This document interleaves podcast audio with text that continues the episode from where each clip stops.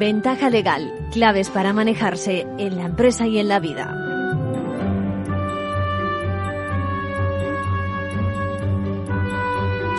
Feliz año, feliz año les desea el equipo de Ventaja Legal. Afrontamos una nueva edición con el mismo propósito que los ejercicios anteriores y, ya son 10, que va rápido la cosa. Bueno, somos el programa de Radio Capital, Radio Pionero, divulgando temas jurídicos y con el firme propósito de elevar la cultura legal de los ciudadanos. Ya nos conocen. Bueno, hoy tenemos que empezar el año con las palabras de Su Majestad el Rey, porque pocas veces lo jurídico es tan protagonista de su discurso de fin de año. Lo jurídico, lo legal, que en definitiva es el recurso al que se echa mano cuando las cosas tiene pinta de que pudieran salirse de su camino y, aquí es donde en boca de todos nuestra Constitución y como no, en la de Felipe VI que nos recuerda el papel que tiene y que ha desempeñado en nuestra reciente historia.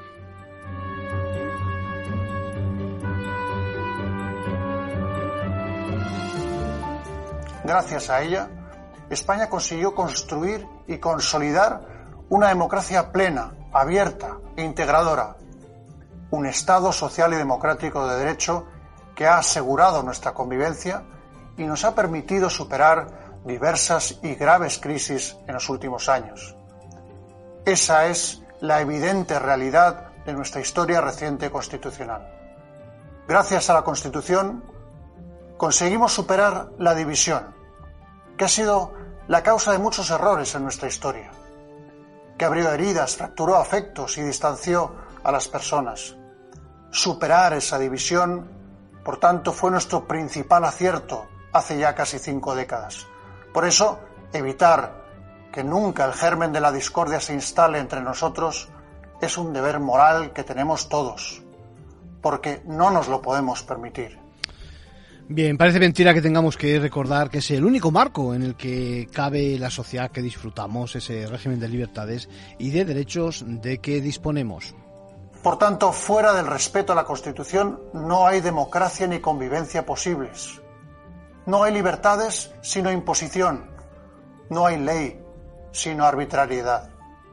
Fuera de la Constitución no hay una España en paz y libertad. Bien, luego escucharemos un par más de citas. También contaremos hoy con nuestras secciones habituales que responden a las preocupaciones de nuestros seguidores. Por ejemplo, manual de crisis. Y nos dice Marta, se fastidió la cena de Navidad. O se podría bien titular algo así como cuando el suegro dice que piensa dejar el apartamento de la playa a uno de los hijos, ¿no? Acaban todos enfadados por el reparto y además el beneficiado no podría pagar el préstamo de la hipoteca del inmueble todavía pendiente si lo aceptara a fecha de hoy. El hijo beneficiario, lo voy a decir así de claro, eh, piensa, espera que no nos deje el, padre de un momento a otro. Vamos.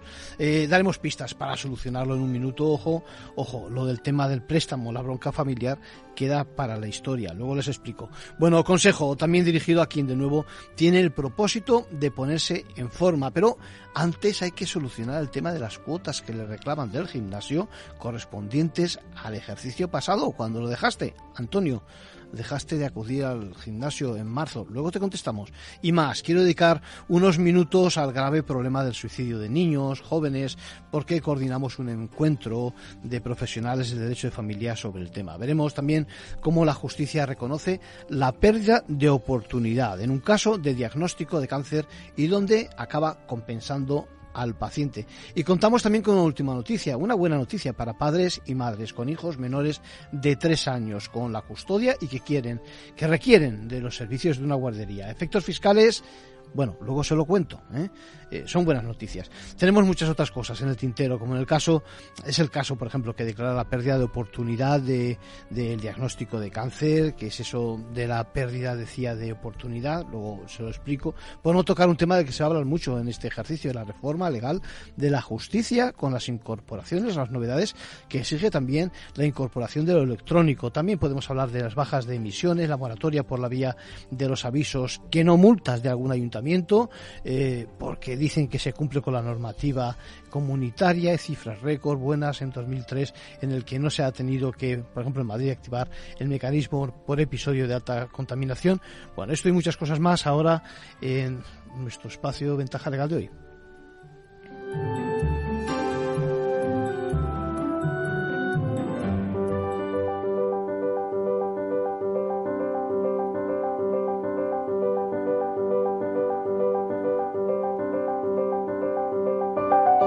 Ahora en Ventaja Legal, la actualidad semanal de la abogacía.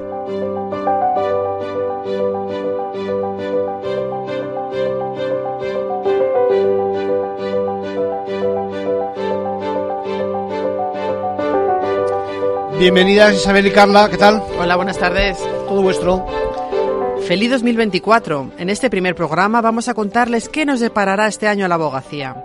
La aprobación la semana pasada en el Congreso del Real Decreto Ley 6-2023 marca el inicio de la modernización del sistema de justicia anunciada por el Gobierno. Modernización que debería incluir también la culminación de la Ley de Derecho de Defensa, así como una nueva Ley de Asistencia Jurídica Gratuita y a más corto plazo una actualización de los baremos para el turno de oficio. La presidenta de la abogacía, Victoria Ortega, manifestó su satisfacción por la aprobación de este Real Decreto y solicitó en una jornada del Colegio de la Abogacía de Barcelona ser un actor principal en esa gestión de la transformación digital del sistema.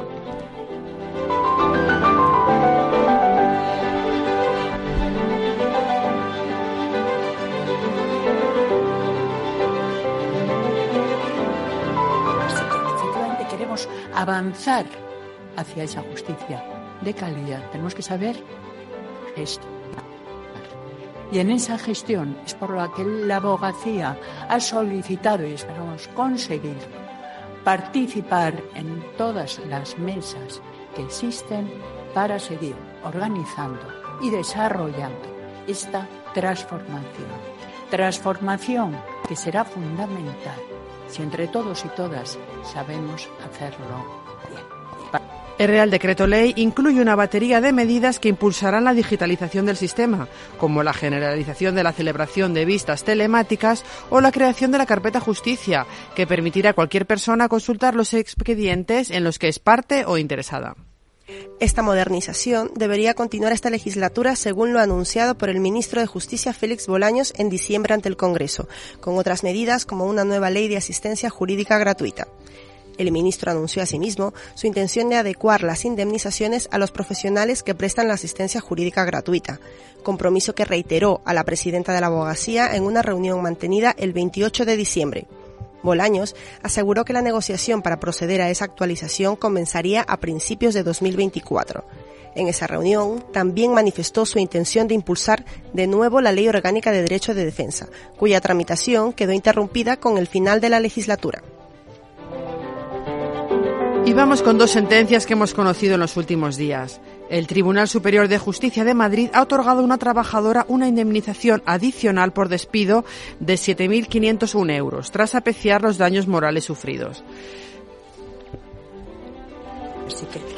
La trabajadora fue despedida por la compañía en pleno proceso judicial, en el que solicitaba que se le reconociera su condición de indefinida en vez de temporal. El juzgado de lo social ya resolvió que la trabajadora era indefinida no fija, resolución que fue recurrida por ambas partes. Gonzalo Velasco, abogado de la empleada. Este fallo abona la tesis marcada por el Tribunal Constitucional respecto a la garantía de indemnidad que debe ser observada como un verdadero derecho del trabajador a no resultar perjudicado laboralmente como consecuencia de reclamaciones que haya podido dirigir contra su empleador. Considera que la cuantía de la indemnización de 7.501 euros es adecuada tomando como referencia la Ley de Infracciones y Sanciones en el Orden Social, que establece que la comisión de una falta muy grave en materia laboral puede fijarse entre los 7.501 euros y los 225.000 euros. La Audiencia Provincial de Asturias ha condenado a un banco a indemnizar a una clienta con cerca de 6.000 euros por el uso fraudulento por terceros de su tarjeta de crédito tras descargarse la app de la entidad. La afectada recibió un SMS en el que constaba como remitente el propio banco y en el que se le indicaba que para utilizar la tarjeta tenía que activar el nuevo sistema de seguridad en la web. Este mensaje le remitía un link en el que tenía que señalar usuario, NIF y contraseña. Tras esto, la mujer recibió varios cargos en la cuenta que ella no había autorizado. Diego Cueva es su abogado. En este caso fallaron los mecanismos de seguridad del banco. No existía un sistema de autenticación de doble verificación. Los ciberdelincuentes pudieron acceder a datos del cliente que deberían estar protegidos y no funcionaron sistemas de bloqueo para poder evitar que existieran duplicados de la página web o que pudieran simular que llamaban desde el teléfono de la entidad o utilizar su canal de mensajes. El tribunal subraya que las campañas anti-phishing realizadas por la entidad bancaria para advertir a sus clientes de los peligros cibernéticos no son suficientes en este caso para eludir su responsabilidad. Y vamos ya con otras noticias breves de la última semana. Abierta la inscripción para el curso de formación en mediación civil y mercantil organizado por la Fundación Abogacía Futura, tiene como objetivo dotar a los profesionales de la abogacía de la competencia necesaria para actuar en mediaciones civiles y mercantiles. Marta Martínez, nueva presidenta del Consell de la Abogacía Catalana. La decana del Colegio de Abogados y Abogadas de Tortosa dirigirá el Consejo Autonómico durante el próximo año. El régimen de despido en España esta tarde en la conferencia de los lunes. Contaremos con el abogado experto en Derecho Laboral Bernardo García a partir de las cuatro y media. Puede seguirse online y presencial previa inscripción gratuita en formacionabogacía.es. Y con eso terminamos por hoy. Hasta la semana que viene. Muchas gracias, Carla. Muchas gracias, Isabel. Gracias. Gracias.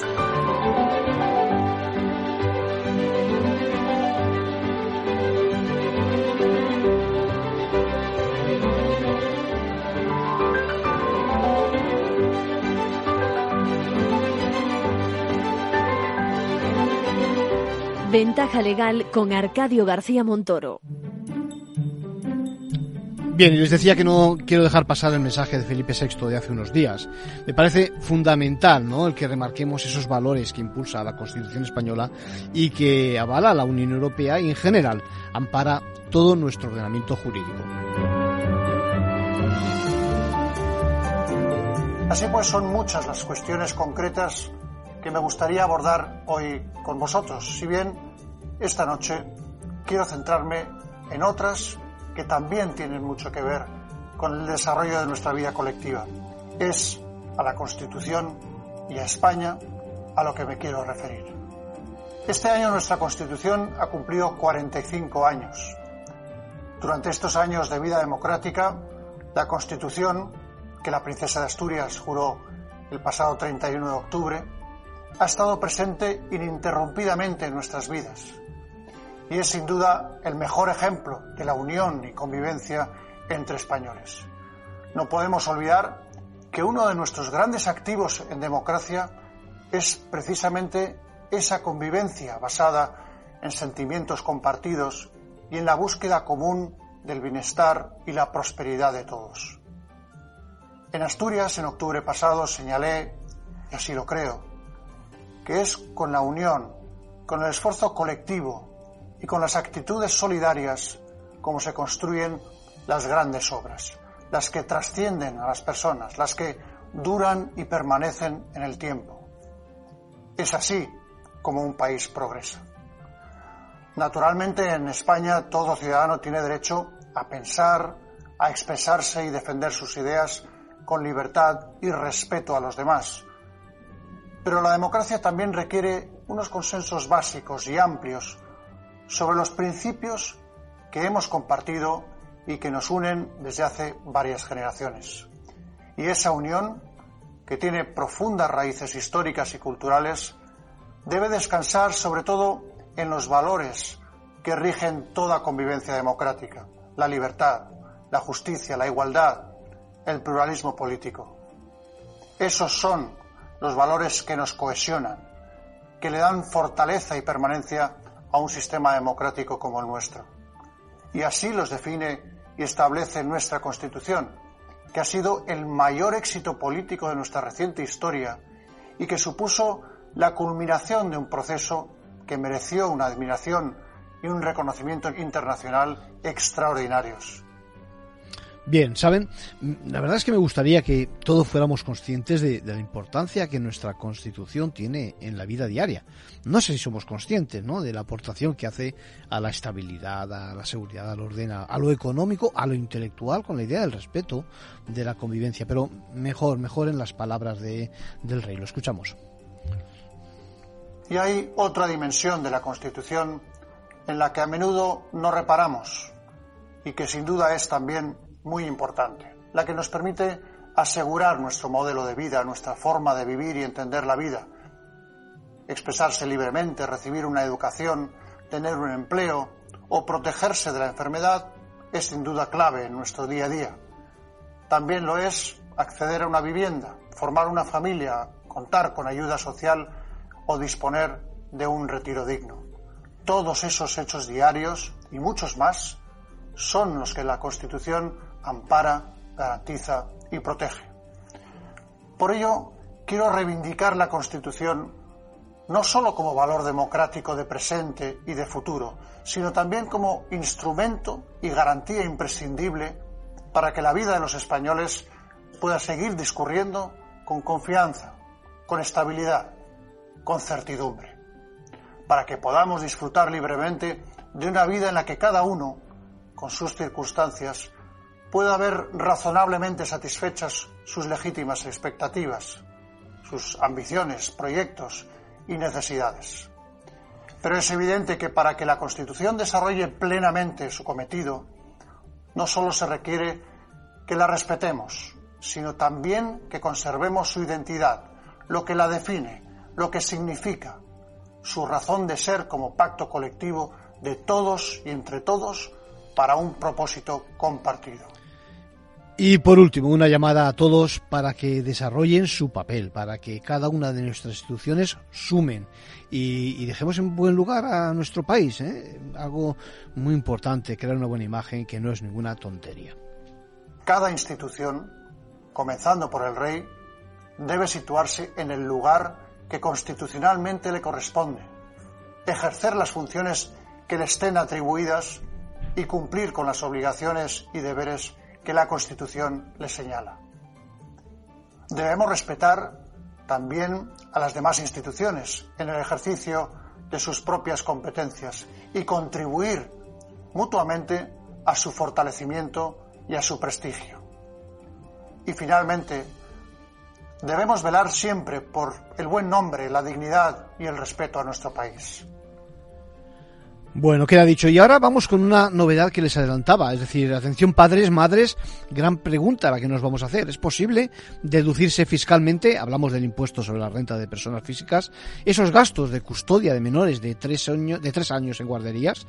Bueno, desde luego que hasta ahora no ha sido un tema pacífico. Estamos ante uno de esos casos donde hay disparidad de sentencias según el juzgado o el tribunal que conozca de nuestro asunto. Pues bien, acabamos de conocer que el Tribunal Supremo extiende, extiende esa deducción por maternidad en el IRPF a los gastos de custodia en guardería. Son buenas noticias para los contribuyentes padres madres, ¿no? El Tribunal Supremo viene a unificar el criterio, se decanta por acabar con aquella interpretación restrictiva de la deducción aplicada por la Administración y es muy interesante esa posición del Tribunal Supremo por ser mucho más abierta, mucho más comprensiva, vamos, que entiende el mapa de la educación en España a nivel de guarderías, entiende el fenómeno del negocio de las guarderías frente a la posición de la agencia tributaria porque esta última solo admitía que aquellas guarderías que no solo contasen con sus correspondientes permisos, sino que además hubieran recibido el visto bueno de la autorización de la administración competente en materia de educación, ¿no? Bueno, en definitiva, que han de ofrecer un buen servicio a las guarderías, eh, alimentando, cuidando a nuestros niños, por supuesto, pero no necesariamente es necesario que dispongan de autorización como centro educativo infantil. Lo que hace es el Tribunal Supremo limar los requisitos que tantas veces asfixian al empresario. Hablamos muchas veces de pymes en la mayoría de los casos y además es que la norma que regulaba, que regula el IRPF no lo exige y restringe el número de centros que también se verán beneficiados porque indirectamente los niños, por lo tanto, eh, podrían ser sus alumnos. Conclusión, padres, madres que pueden deducirse hasta mil euros adicionales en el IRPF cuando incurren en gastos de custodia en guardería de sus hijos menores de tres años.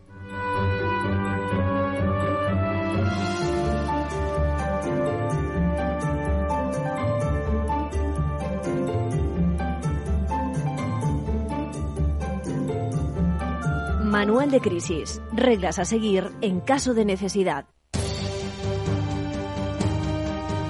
Bueno, y qué más típico en estas fechas les decía que ese repaso de los encuentros, en los encuentros familiares que suele hacerse a propiedades, a derechos y que perfectamente desencadenan discusiones en el instante en que alguno de nuestros mayores, que es lo habitual, se pronuncia acerca del destino que le tiene deparado algún bien cuando, cuando él falte, ¿no? ¿A qué, ¿A qué le suena seguramente esta escena? Pues bueno, eso, eso es lo que le ha pasado a Marta, que leo textualmente, ha sufrido como esposa, como madre, como nuera y como familiar los comentarios que acabaron en bronca, leo textualmente, en la cena de Nochebuena pasada. Dice, ni me van ni me vienen estos temas de familia de mi marido, pero, pero tener que escuchar las peleas no lo puedo soportar. Bueno, es que además, fíjate el problema que se plantea. Dice, mi suegro dice que el apartamento de la playa quiere que sea de mi marido y mío cuando él falte. En ese momento estalló enseguida la protesta general, parece que tenía muchos novios la propiedad, pero el colmo es que no está pagado del todo, es decir, que tiene una hipoteca por la mitad de su valor todavía pendiente de pago. Entendemos que es un préstamo con garantía hipotecaria. Bueno, con lo difícil que está la vida, sigue Marta, solo nos faltaba eso, tener que pagar otro préstamo y además la bronca de todos que seguro que dejarían de hablarnos. ¿no? Bueno, en conclusión, nos dice Marta, estoy deseando sentarme a solas con mi suegro para convencerle de que ni se le ocurra hacernos eso. Y es más, eh, que lo predique a los cuatro vientos. ¿Qué te parece? Bueno, pues de nuevo, eh, Marta, lo siento, siento decirte que no hay nada nuevo. ¿eh? Ya sabes que conviene no entrar en esos temas, en esas citas, intentar cambiar de temas si le involucran a uno, aunque sea con buena fe, como heredero en este caso, y no digamos haciendo público las últimas voluntades porque solo, solo llaman a ese desencuentro, como dice, ese tipo de declaraciones o conversaciones, y automáticamente surgen todo tipo de problemas que desde luego aguan las fiestas y la celebración. Ahora bien, eh, yo creo que mejor que disuadirle de su voluntad a tu suegro, lo mejor es hablarlo en privado, como apuntas, pero constructivamente, me explico, ayudándole si quiere a darle cuerpo a lo que pretende. Por ejemplo, esa primera impresión que nos no tiene por qué ser del todo correcta, no tienes por qué eh, tener que abonar la parte del préstamo pendiente de, pago, ¿no? Me explico. Hay más opciones y has de animarle a explorar, por ejemplo, que te limite el bien inmueble con el que quiere favoreceros y si su voluntad es que os, pertenezca cuando fallezca, pues puede perfectamente darle a lo mejor cuerpo de legado, toma nota, ¿eh? y buscar la fórmula eh, de que fuerais los nuevos titulares, los propietarios. Pero el pago, ojo, el pago pendiente que estuviera a cargo de los herederos, del resto. Así no tendrías la temida carga que te preocupa. Créeme, Marta, iba a decirte Mercedes, Marta, eh, acude a un letrado, a un notario que perfectamente te van a explicar las ventajas de una solución y explorar que se trate, por ejemplo, de un legado, repito, transmíteselo, transmíteselo a tu suegro a ver qué, qué, qué efectos produce.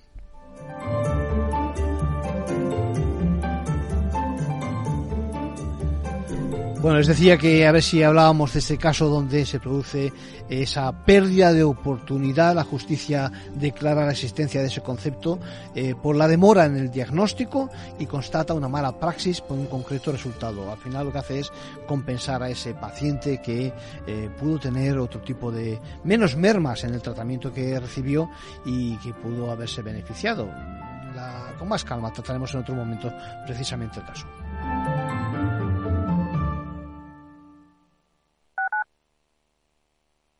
Capital Radio 103.2 Disfruta de la mejor cocina gallega en Montes de Galicia. Todo un clásico moderno en el barrio de Salamanca. Disfruta de la variada dieta atlántica, de las mejores carnes y pescados tratados con respeto y transparencia y regados con una de las mejores bodegas de la zona. En grupo, en familia o en pareja, Montes de Galicia te ofrece el espacio perfecto en cada ocasión. Empresas tecnológicas, escuelas de negocios, sindicatos, organizaciones empresariales, empresarios, formadores y figuras relevantes de las administraciones públicas comparten tertulia todos los miércoles a las 3 de la tarde en Cibercotizante, un programa dirigido por José Joaquín Flechoso. Cibercotizante, la digitalización desde una óptica diferente. Capital Radio. Industria, seguridad, tecnología, aeronáutica, innovación, empleo de calidad, defensa. Hablemos de defensa y seguridad, el primer programa de radio que da voz a la industria nacional de defensa. Los miércoles a partir de las tres y media de la tarde, hablemos de defensa y seguridad con Laura Blanco, de la mano de IDS. Si quieres entender mejor todo lo que rodea a nuestro sector alimentario, tienes una cita en La Trilla. Un gran equipo de especialistas te acercará a la actualidad económica y política desde el campo hasta la mesa. Conocerás sus principales innovaciones sin olvidar las producciones más tradicionales. Los sábados de 8 a 9 de la mañana con Juan Quintana, La Trilla de Capital Radio.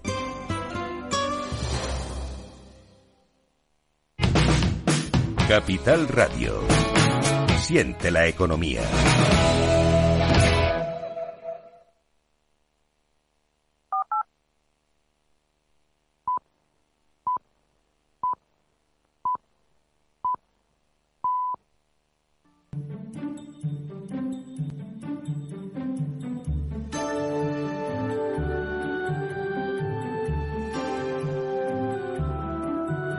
La entrevista escuchar, es compartir conocimiento.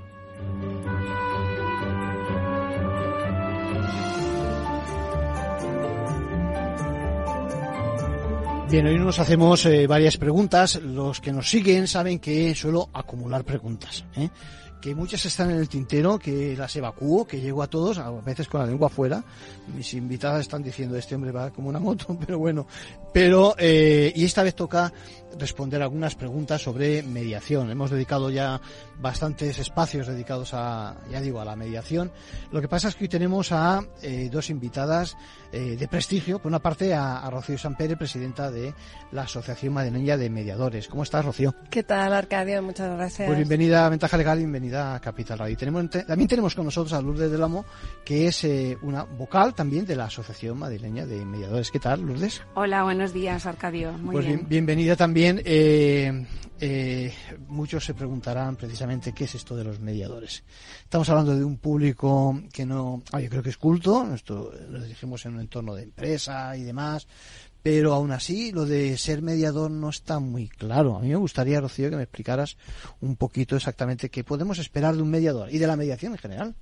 Pues mira, Arcadio, la mediación ya es un método que lleva en España desde el año 2008 es un método asentado, es un proceso estructurado en el que eh, las personas que tienen un conflicto se sientan con un tercero neutral que les ayuda a comunicarse. Suele ser además un especialista en el ámbito que se vaya a trabajar en la mediación. Eh, les ayuda y es un método autocompositivo. Yo creo que esa es la gran fuerza de la mediación y la que le separa del resto de métodos para, para conseguir solucionar conflictos. Es las partes se sientan en la mesa de mediación y son los protagonistas y nos cuentan qué les sucede y llegan al arreglo que mejor les viene, con lo cual evitamos que no se ejecuten los acuerdos como no se ejecutan las sentencias o como no se ejecutan los laudos. Está claro que no, nadie está libre de conflictos. Yo tengo la sensación de que cada vez, más, cada vez más somos más conflictivos los ciudadanos en general, en cualquiera de nuestros ámbitos. Y lo que está también claro es que la justicia tiene sus limitaciones, ¿no? Es decir, que caer en manos de la justicia y lo, todos los que estamos aquí somos profesionales del mundo de la justicia, pero la verdad es que tiene sus limitaciones en cuanto a tiempo. Me acaba de decir ahora un, compañero de la radio que eh, presentó su eh, propuesta de divorcio, eh, pues no recuerdo, pero que ha tardado tres meses en contestar el juez diciéndole que se la aprobaba.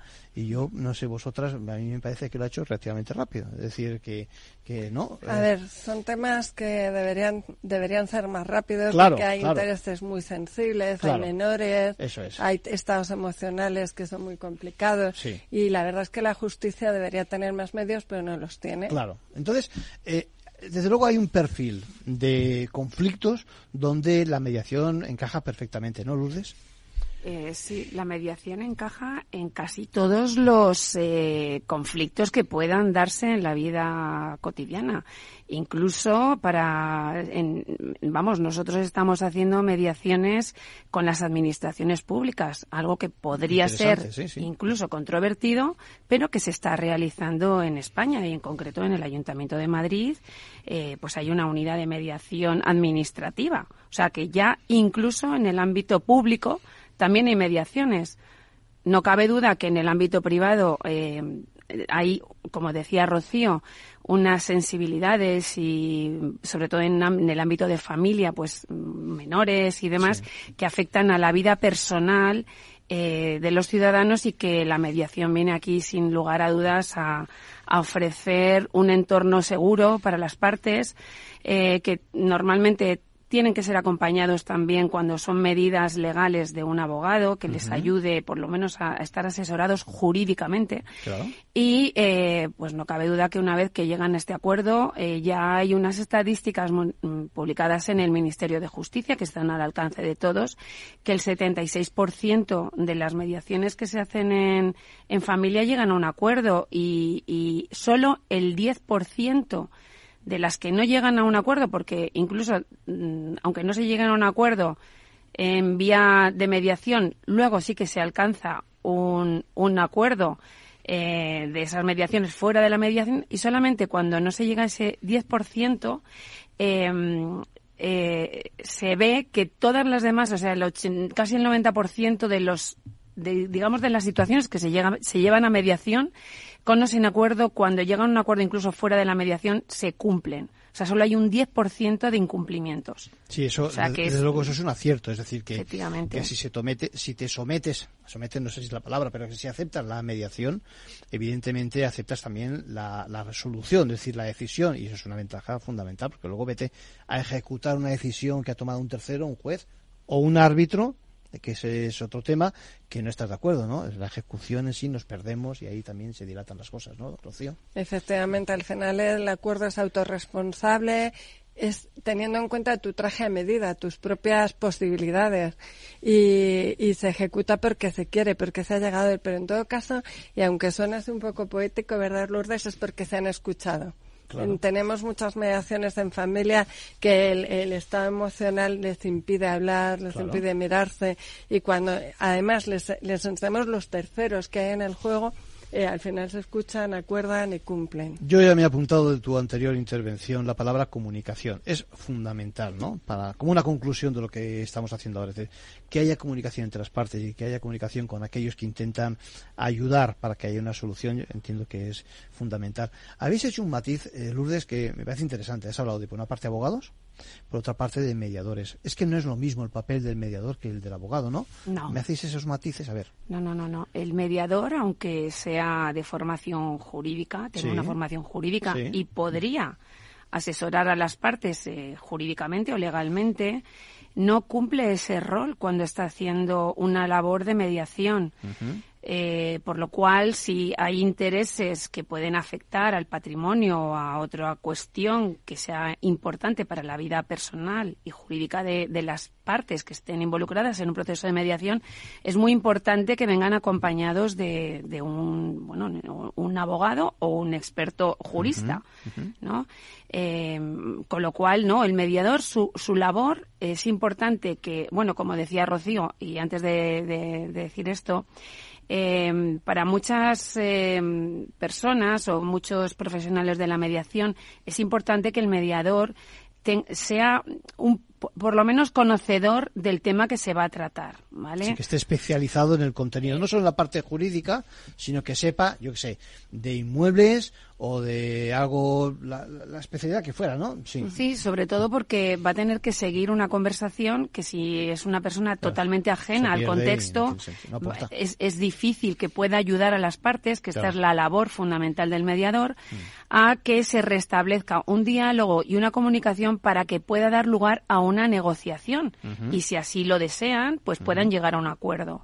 Entonces, la labor del, del mediador no es asesorar, sino ayudar a las partes a que haya una comunicación dirigida a sus necesidades y sus intereses. Por lo tanto, entiendo que el abogado eh, es compatible perfectamente en un proceso de mediación. Vamos a poner un ejemplo, es decir, mm. que dos partes enfrentadas, cada uno viene con su equipo de mm. profesionales del mundo jurídico, eh, se la palabra no se enfrentan, pero digamos que se, se, se, exponen, digamos, al mediador y, bueno, y, digamos que cada una de las partes con sus letrados lo que hacen es exponer sus posiciones e intentan llegar a un acuerdo. ¿Es así más o menos la fotografía? Te pongo un ejemplo, una mediación empresarial. nos vienen me, interesa mucho porque es el ambiente adecuado. nos vienen los socios con una, una separación, quieren hacer en el tema de la empresa. Eh, ¿Qué necesita el mediador? Necesita, nosotros le llamamos conocer los ruidos de la mediación, es decir, si esos socios luego tienen sus abogados y al salir no, no autorizan esos acuerdos, pues se destruyen. Entonces, nos sentamos todos, todos en la mesa de mediación. Los, los, que los empresarios que necesitan eh, por la confidencialidad que la mediación sea el método idóneo, por la rapidez que la mediación sea el método idóneo, porque están perdiendo cartera de clientes, de ingresos, y sus abogados que les van a asesorar y sus fiscalistas que les van a decir si esos acuerdos van a ser eficaces. ¿Cómo se siente un abogado en una mesa de mediación? Pues perdóname, se siente el dueño. Claro. Porque el mediador es un facilitador de la comunicación en el ámbito que conoces, porque es verdad que en esos ámbitos el jurista va a dirigir mejor a las partes porque conoce las debilidades y las fortalezas de cada uno, pero los, los abogados van a sentir los protagonistas en esa mesa. A nosotros nos escribió en nuestra revista Palabra de Mediación un abogado que estuvo en una mediación empresarial nos decía, me he sentido Dios. En la mediación. Me sentido, eh, cuando más me preguntan, más que cuando estoy en un juzgado, porque es esencial, los abogados son esenciales. Te sientes protagonista en el sentido de que yo creo que primero también te escuchan por una parte y te entienden y al final los abogados también cuando entramos en un conflicto sabemos hasta qué punto tenemos razón. Es decir, que el mediador yo creo que lo que hacéis precisamente es decir, oye, tampoco te pases que en esa parte eso es un exceso, que si estuviéramos ante un tercero, no sé si le llamamos juez o como árbitro llegado el momento, igual pides de más, etcétera. Aquí las cosas tienen que ser más claritas, ¿no? Sí, además te voy a, te voy a decir algo más. Ahora mismo estamos en el ciudadano responsable, tecnológico, con respuestas a, tiempo real, que pide segundas opiniones y que cuando quiere algo se lo exige a su abogado. Independientemente que el abogado a veces que sabe que no es la solución idónea, pero si quiere el cliente... Ese escenario lo hemos comentado aquí, vamos, el cuñado de turno que explica unas cosas que no sabemos cómo salir de ellas cuando son mentiras. Efectivamente, en mediación sale en la mesa que es confidencial, absolutamente confidencial, sale esa, esa solución es idónea y los abogados hablan y los, los mediados lo aceptan. Así que se, se nota muchísimo, ¿verdad? El protagonismo del abogado en mediación, sobre todo de ámbito empresarial, sobre todo. Sí, y además, Rocío, en el ámbito empresarial es fundamental que haya un abogado, porque las empresas, eh, no solamente en temas de separación, sino cuando tienen algún conflicto, entre, entre ellas mismas, entre proveedores y demás. Los abogados son los que asesoran por aquí bien, por aquí mal. Las protagonistas son las partes siempre. Pero cuando se quiere llegar a un acuerdo, que lo normal es que en el ámbito empresarial, si las... Hay que, ser, hay que ser eficaz, evidentemente eso es. Efectivamente. Esto es como el otro día comentaban en la Cámara de Comercio un una, una mediadora, bueno, la presidenta de la Cámara de Comercio, eh, perdón, la presidenta de la Corte de Mediación de la Cámara de Comercio, Marlene Estevez, decía, bueno, es que yo a mis clientes eh, les digo, ¿qué preferís? Eh, ¿Llegar a un acuerdo en dos meses y que os cueste, no sé, lo que sea, lo que sea, o llegar o que el, un juez te dé o no la razón o emita una sentencia que a lo mejor ni siquiera es lo que tú estabas pidiendo en tres o cuatro años por el mismo importe. Por el camino es que te has muerto. Es decir, por el camino evidentemente te consumes. Y luego además hay otro tema, hay un tema también importante es el del prestigio. Es decir, mm. cómo, sobre todo en estos conflictos internos y demás, eh, digamos que se encalla o se enquista, digamos, el tema y, mm. esos perjuicios hay que tenerlos en cuenta, ¿no? No se valoran directamente, pero evidentemente son graves. Yo la última mediación en materia de empresa que he hecho eh, estaba perdiendo eh, el tema de la empresa, la estaban perdiendo, porque en el conflicto que había entre los socios estaban dividiendo la cartera de clientes, pues estaban bajando los ingresos y, tuvimos soluciones hiperflexibles, que es lo que te puede dar la mediación, además de la rapidez y la economía. Por ejemplo, subastamos una mediación los clientes con los abogados delante hicimos como una subasta con una mano objetiva y ahí mismo salimos en el acuerdo con la división de la cartera. Bueno, fíjate, eh, os he traído un poco engañadas porque tengo un par de preguntas, ¿vale? Y, en ese sentido yo creo que vamos a ver, cómo si superáis la prueba. ¿eh? Yo creo que sí, mediana, algo más que medianamente, por hacer una, una broma, ¿no? Eh, hay un escenario como es el de las, las propiedades, la propiedad horizontal, los compañeros los vecinos, donde siempre existe conflictos, ¿vale? Y me preguntaban eh, unos oyentes si existe alguna forma de mediar también para ese tipo de conflictos entre vecinos. ¿Qué os parece? ¿Quién me contesta? Yo te contesto yo porque la respuesta es un rotundo sí. No solamente existe la posibilidad, sino que en varios puntos de la geografía de España ya se viene haciendo. Un caso de mm, mucho éxito es Barcelona, donde se recibían más de 2.000 eh, quejas por el tema de los pisos turísticos, porque bueno, Barcelona es una ciudad muy turística y bueno. Por ahí van las cosas, sí, por los pisos turísticos, venga. Y, y en este preciso caso, eh, pues eh, eh el ayuntamiento decidió pues lanzar un programa de mediación y ya eh, creo recordar que ya en el año antes de la pandemia ya se habían alcanzado más de 200 acuerdos de mediación en este ámbito. Y, y, no hace falta que sea el ayuntamiento, o sea, es, es loable que un ayuntamiento decida Intervenga, digamos, intervenir ayude, y que eh, preste este servicio público a los ciudadanos, porque al final se convierte, cuando es una queja tan grande, ¿no? Sí. Se convierte en un problema, pues, de ya del... de- Vecinal a, más nivel. sí, efectivamente, de la ciudadanía, digamos, de los ciudadanos de una ciudad. Pero eh, mm, eso no, no impide que se pueden hacer mediaciones privadas. Y en, ese, y en decir. ese caso, Lourdes, no hace falta ¿no? que esté en los estatutos de la propiedad ni nada por estilo. Me imagino que con que el presidente proponga, ¿no? digo yo el presidente o algún vecino, que se someta a la mediación es suficiente, ¿no? ¿Es así? Efectivamente. El- la resolución de conflictos no hace falta, no sé si te he entendido bien la pregunta. Sí, me refiero, eh, no, no, la pregunta la hacen los oyentes. Dicen, ¿hay que incluir algo en los estatutos o qué habría que hacer para poder mm, solucionar con una mediación el tema? Bien, en una junta, o sea, Sí. cuando se plantea el- la situación, Sí. eh, bueno, el presidente tiene poderes eh, por los estatutos, lo normal, y además la ley de propiedad horizontal así se lo reconoce, tiene Sí. poder de representación. Pero mm, si me preguntaran a mí no como mediadora, sino como abogada en este sentido, Sí. yo sí que asesoraría a las comunidades de propietarios que hicieran una asamblea y que autorizaran para que todo el mundo Sí, estuviera que, de que acuerdo. decidieran que... sí. Eso es. ¿Por qué? Porque si se llega a un acuerdo, eh, lo que permite la ley de, del- de mediación en asuntos civiles y mercantiles es que, precisamente para este ámbito, que sería civil, es que se pueda elevar a público. ¿Eso qué quiere decir? Que ese acuerdo, eh, si se eleva a público, que es una potestad que tienen las partes que están involucradas en un proceso de mediación, tienen los mismos efectos o eficacia jurídica que puede la fuerza ejecutiva de una sentencia. Vamos a traducirlo del bar a, a público, es decir, que se refleje luego en una escritura, es así, Eso eh, es. ante un notario. Eso es, Y efectivamente. evidentemente, y que acto seguido eso se pueda decir que se ejecute, es decir, que se ponga en práctica, Eso es, es, lo que estás diciendo, ¿no? Eso es. Si alguien no cumple el acuerdo, pues es que directamente eh, se podría ir incluso a otra mediación para Sí. llegar a un acuerdo o directamente acudir al auxilio de un juzgado, pero ya en ejecución. Rocío, Vale. ¿querías decir algo? Sí. Sí, yo quería apuntar a lo que nos dice Lourdes, que la mediación es voluntaria, siempre es voluntaria. Lo que puede haber es una cláusula de sumisión, en que las partes digan, vamos a ir a la mediación, aunque no nos quedemos en ella, por lo menos a lo que llamamos premediación o sección informativa.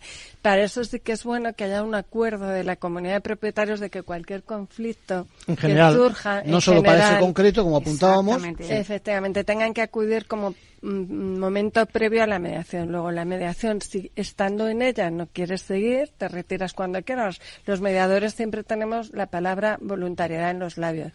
Con estos temas de estatutos, bueno, las sentencias son muy contradictorias. Hay quien dice que se pueden modificar, limitando los derechos de la propiedad o de los inquilinos. Hay otras que dicen que no. Barcelona está más, más modernizada en este tema, pero la mediación siempre cabe. Cabe con el propietario, cabe con el inquilino para resolver Yo problemas. creo que les podemos contestar que si creen en la mediación, que muchos creemos en la mediación, perfectamente podían tenerlo como la norma primera para poder solventar un conflicto, ¿no? Y tanto eh, si lo deciden para un caso concreto como en general, eh, perfectamente se pueden someter, es que someter yo no creo que no es la palabra correcta, pero bueno, a admitir, ¿no? Voluntariamente decir, vamos primero a ver si alguien logra ponernos de acuerdo, ¿no? Antes que otra cosa, ¿no? Lo que llamamos fase de conquista. Fase de conquista, o sea, convencer, digamos. bien, ¿no? Sí, Eso sí, sí, sí, está- eso está muy bien, esa fase de conquista, me estoy apuntando sobre la marcha.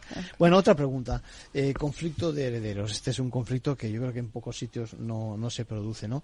Y en este caso, eh, también la pregunta es si hay recorrido, me dicen, para una mediación. Y, y- y luego además dicen también, ¿y si no quiere alguna de las partes, qué hacemos, Rocío? A ver, el- yo creo que son el mayor número de casos que llevamos a mediación son por temas de, de visiones de herencia o de adjudicaciones de herencia. Cuando esos que son o han sido familia no se ponen de acuerdo y entra de lleno la mediación en su estado puro, ¿verdad?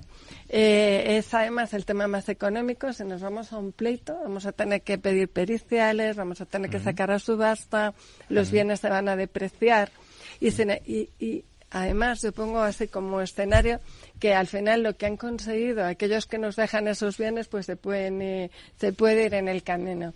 Entonces, cuando en esa fase de conquista de los mediadores les contamos todo el perjuicio económico y emocional que van a tener en una relación que se supone que van a, tener que seguir con ella, ¿no?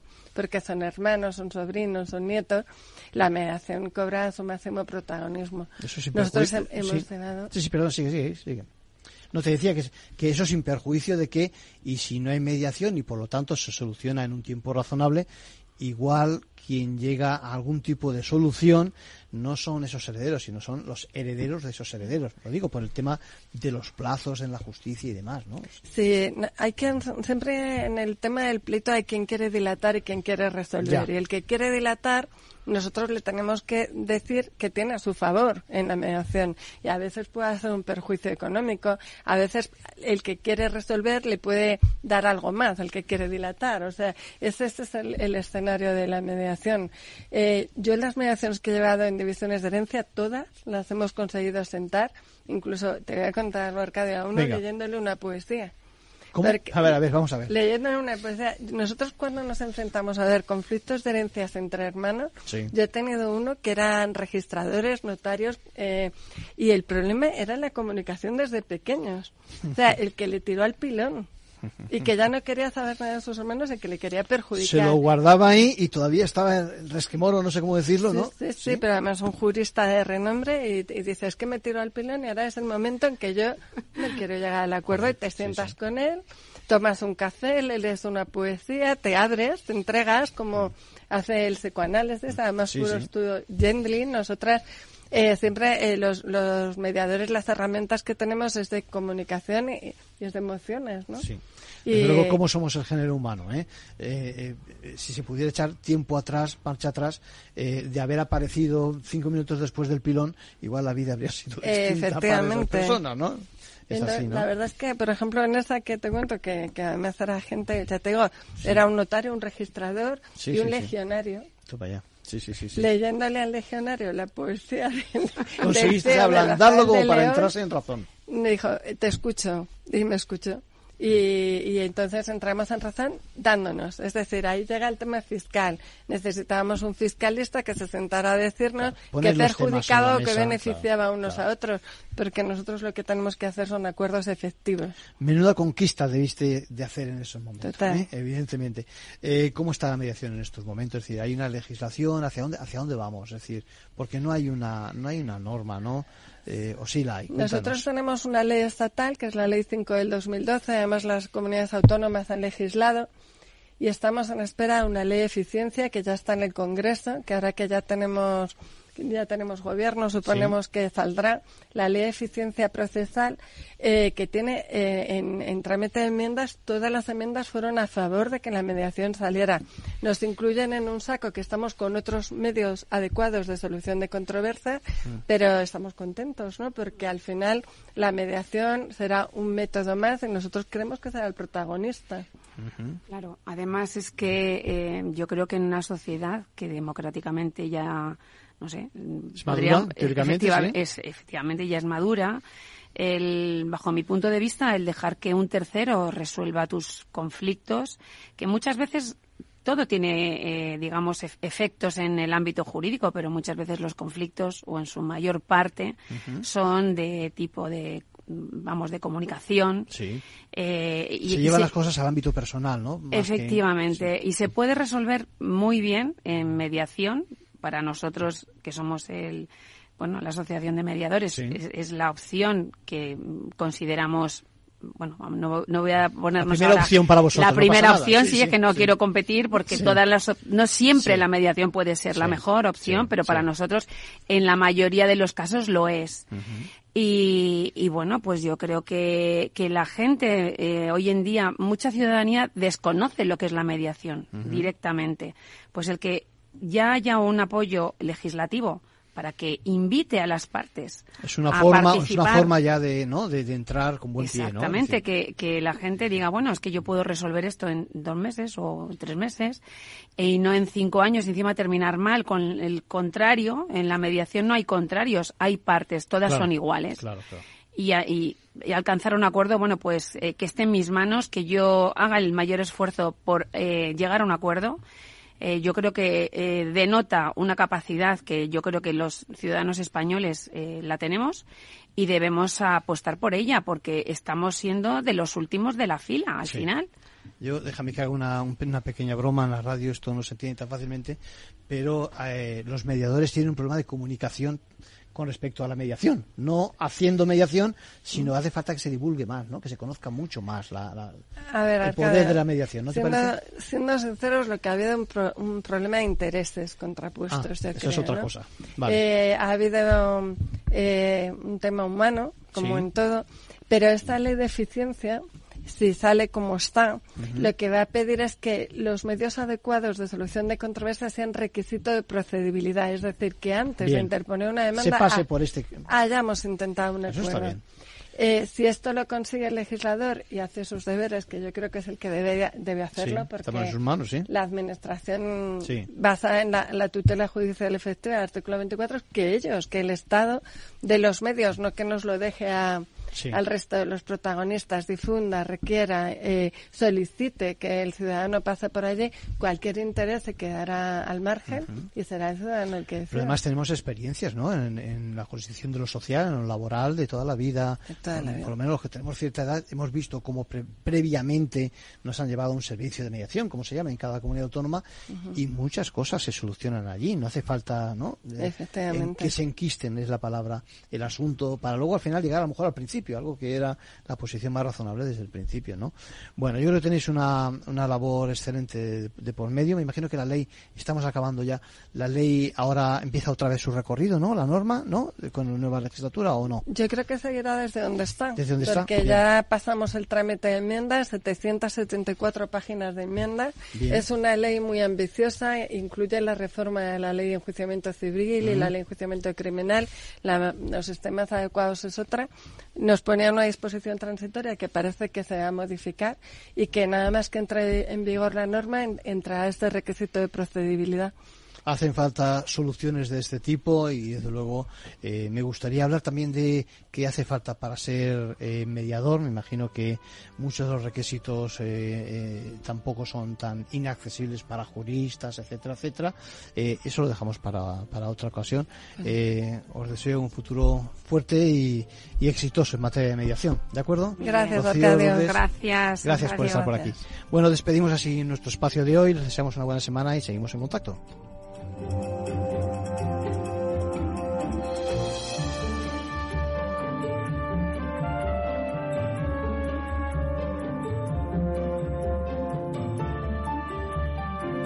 Ventaja legal con Arcadio García Montoro.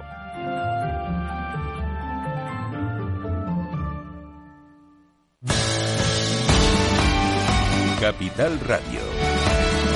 Siente la economía.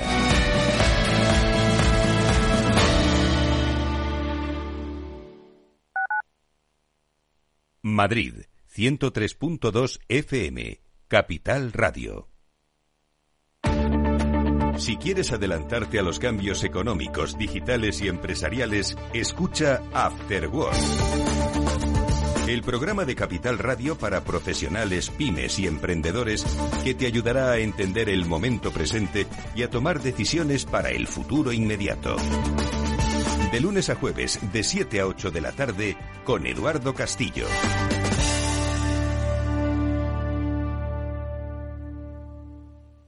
¿Sabes cuál es el mejor dial para escuchar Capital Radio? Tu móvil. Ya tienes disponibles las versiones de iOS y Android de Capital Radio. Y si quieres escucharlas en tu coche, lo tienes muy fácil. Empareja el Bluetooth de tu coche con tu móvil o tableta, entra en la app de Capital Radio y ya lo tienes. Escucha Capital Radio en digital. Y si te preguntan qué escuchas, no lo dudes. Capital Radio.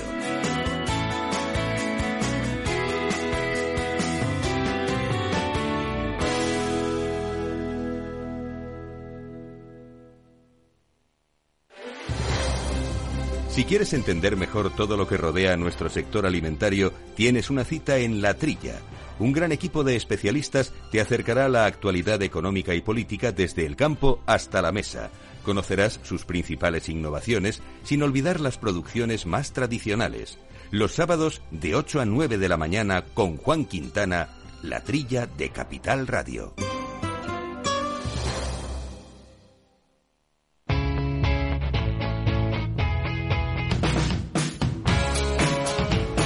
La economía despierta. Capital Radio.